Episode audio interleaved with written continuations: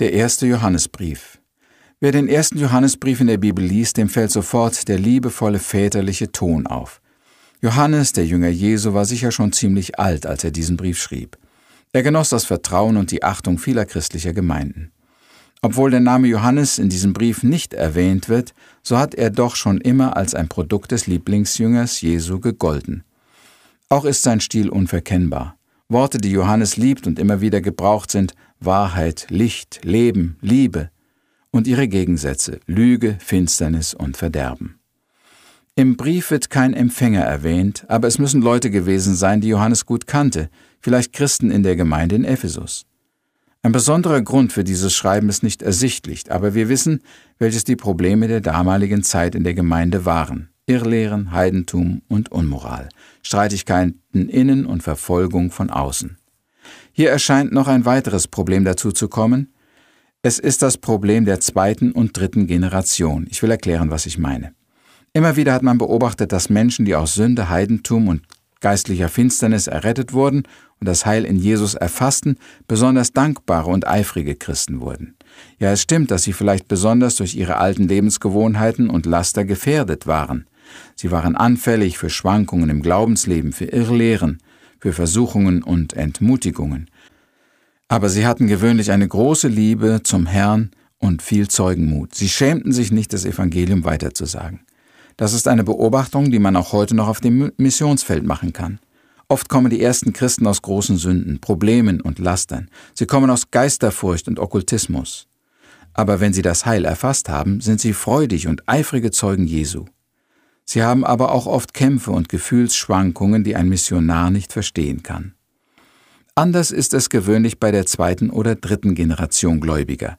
Wer von klein auf die biblischen Geschichten kennt und gebetet hat, wer in den Geboten und dem Willen Gottes erzogen wurde, wer Glauben und Gottvertrauen bei seinen Eltern gesehen hat, der bringt eine viel größere Festigkeit mit. Mit vielen Sünden ist er gar nicht in Berührung gekommen, viele Fragen wurden ihm schon als kleines Kind beantwortet, er weiß vieles und ist gewohnt, auf dem Weg des Gehorsams zu gehen. Es ist ein großer Vorteil, wenn man schon von klein auf die Bibel und den Willen Gottes kennt. Allerdings haben die kindergläubige Eltern so ihre eigenen Probleme. Oftmals fehlt ihnen die Heilsgewissheit, weil sie keinen radikalen Wandel in ihrem Leben erfahren haben.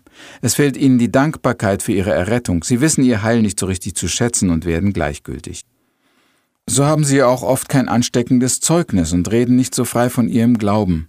Ihnen fehlt es an Liebe zu Jesus und an Liebe zu den Verlorenen, an Eifer, dem Herrn zu dienen und an der richtigen Freude im Glauben. Diese Beobachtungen an Gläubigen in der zweiten Generation sind nicht bei allen festzustellen. Ich kenne auch Christen aus der vierten oder fünften Generation, die außer ihrer Kenntnis der biblischen Wahrheiten und ihrer Treue und Beständigkeit auch noch einen vorbildlichen Lebenswandel führen, die Gott über alles lieben und die ihm sehr eifrig und mit großer Freude dienen.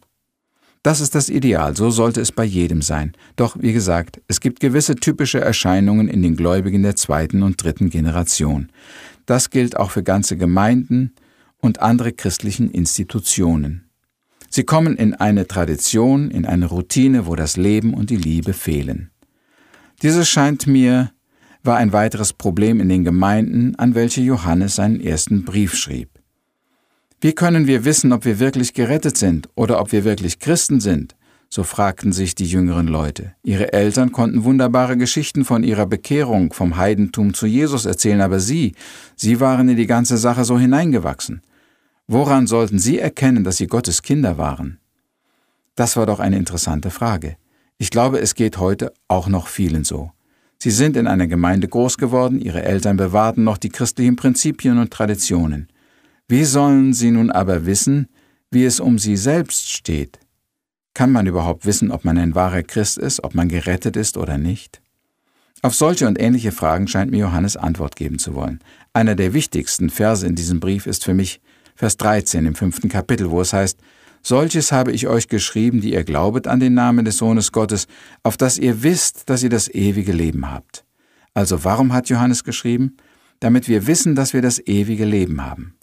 Dieser Satz in der Bibel zeigt mir, dass es möglich ist zu wissen, dass man gerettet ist. Dieses Wissen ist ein Vorrecht des wahren und echten Christen.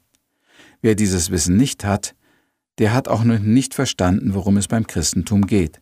und sich noch nicht wirklich mit dem Verlangen um Heil an Jesus gewandt. Aber, so fragen manche, woran kann ich erkennen, dass ich gerettet bin? Was sind die Kennzeichen eines wahren Christen? Johannes gibt uns hier im Brief die Antwort. Erstens die Wiedergeburt. Im Kapitel 5, Vers 1 lesen wir, Wer da glaubt, dass Jesus der Christus sei, der ist von Gott geboren, und wer da liebt den, der ihn geboren hat, der liebt auch den, der von ihm geboren ist. Das ist ein wenig schwer zu verstehen, aber hier wird davon gesprochen, dass jemand von Gott geboren sein kann. Nur das sind echte Christen.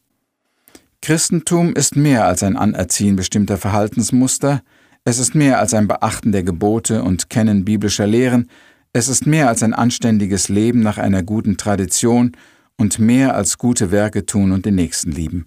Wahres Christentum ist ein Geborensein aus Gott. Ohne diese Geburt helfen alle Traditionen, Sakramente und alles Bemühen nichts. Es hilft kein Wissen und kein gutes Benehmen etwas. Ein Christ wird man nur, wenn man aus Gott geboren ist. Und das kann bei Menschen geschehen mit wenig Wissen und bei Menschen mit viel Wissen oder Tradition. Zweitens der Glaube. Es heißt, wer da glaubt, dass Jesus der Christus ist, der ist von Gott geboren. Der Glaube ist im Christentum sehr wichtig. Er setzt Wissen und Kenntnis um Jesus und seine Lehren voraus. Aber letzten Endes ist es ein Willensakt des Menschen. Wir können sagen, ich will jetzt glauben. Glauben ist nicht ein Gefühl oder eine Veranlagung, nicht ein Talent. Er ist nicht eine anerzogene Tugend, sondern er ist ein Willensakt. Deshalb kann Gott auch Glauben von uns verlangen, und darum können wir auch wissen, ob wir glauben oder nicht. Der Glaube ist ein untrügliches Kennzeichen für einen wahren Christen. Drittens das Verhältnis zur Sünde.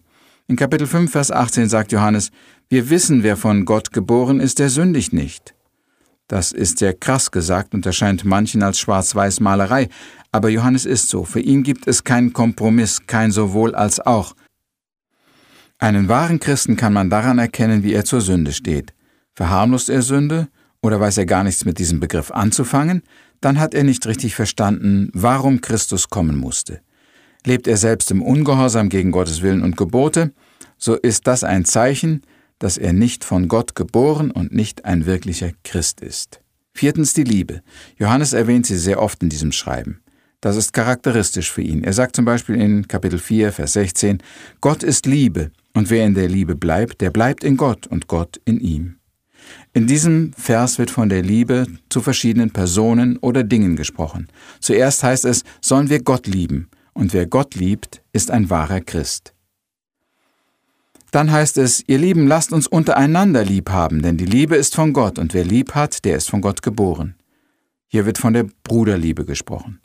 Gottlose Menschen verachten oder hassen gewöhnlich die Christen, aber wenn ein Christ einen anderen Christen trifft, dann verbindet sie gleich ein Band des Verständnisses und der Liebe. Diese Liebe zu den anderen Christen ist ein Kennzeichen, ob jemand aus Gott geboren ist. Allerdings muss diese Liebe auch gepflegt werden. Sie ist nicht nur Tatsache, sondern auch ein Gebot Gottes. Schließlich wird noch die Liebe zur Welt erwähnt. In Kapitel 2, Vers 15 lesen wir, Habt nicht lieb die Welt, noch was in der Welt ist. Die Liebe zum Vergänglichen, zur Finsternis, zum Bösen ist ein Zeichen dafür, dass jemand noch nicht Gott erkannt hat. Wir könnten noch eine Reihe anderer Kennzeichen erwähnen, zum Beispiel die Freude, die Wahrheit, das Licht, die guten Werke, den Heiligen Geist. Das alles sind noch Dinge, die Johannes hier erwähnt als Beweise, wahre Christen zu sein. Nun musst du dich aber nach dem Lesen dieses Briefes selber fragen, bin ich wiedergeboren? Habe ich wirklich die Liebe zu Gott und zu den Brüdern? Glaube ich wirklich an Jesus? Was ist mein Verhältnis zur Sünde? Je nachdem, wie deine Antwort ausfällt, kannst du selber erkennen, ob du schon ein wirklicher Christ bist oder ob dir noch das Entscheidende fehlt. Wir beten. O Gott, du allein weißt, wer von unseren Hörern das ewige Leben hat und wiedergeboren ist. Und ich bitte dich jetzt, dass du einen jeden, der nicht dein ist, durch deinen Heiligen Geist überführen und ihm zeigen möchtest, was er zu tun hat. Amen.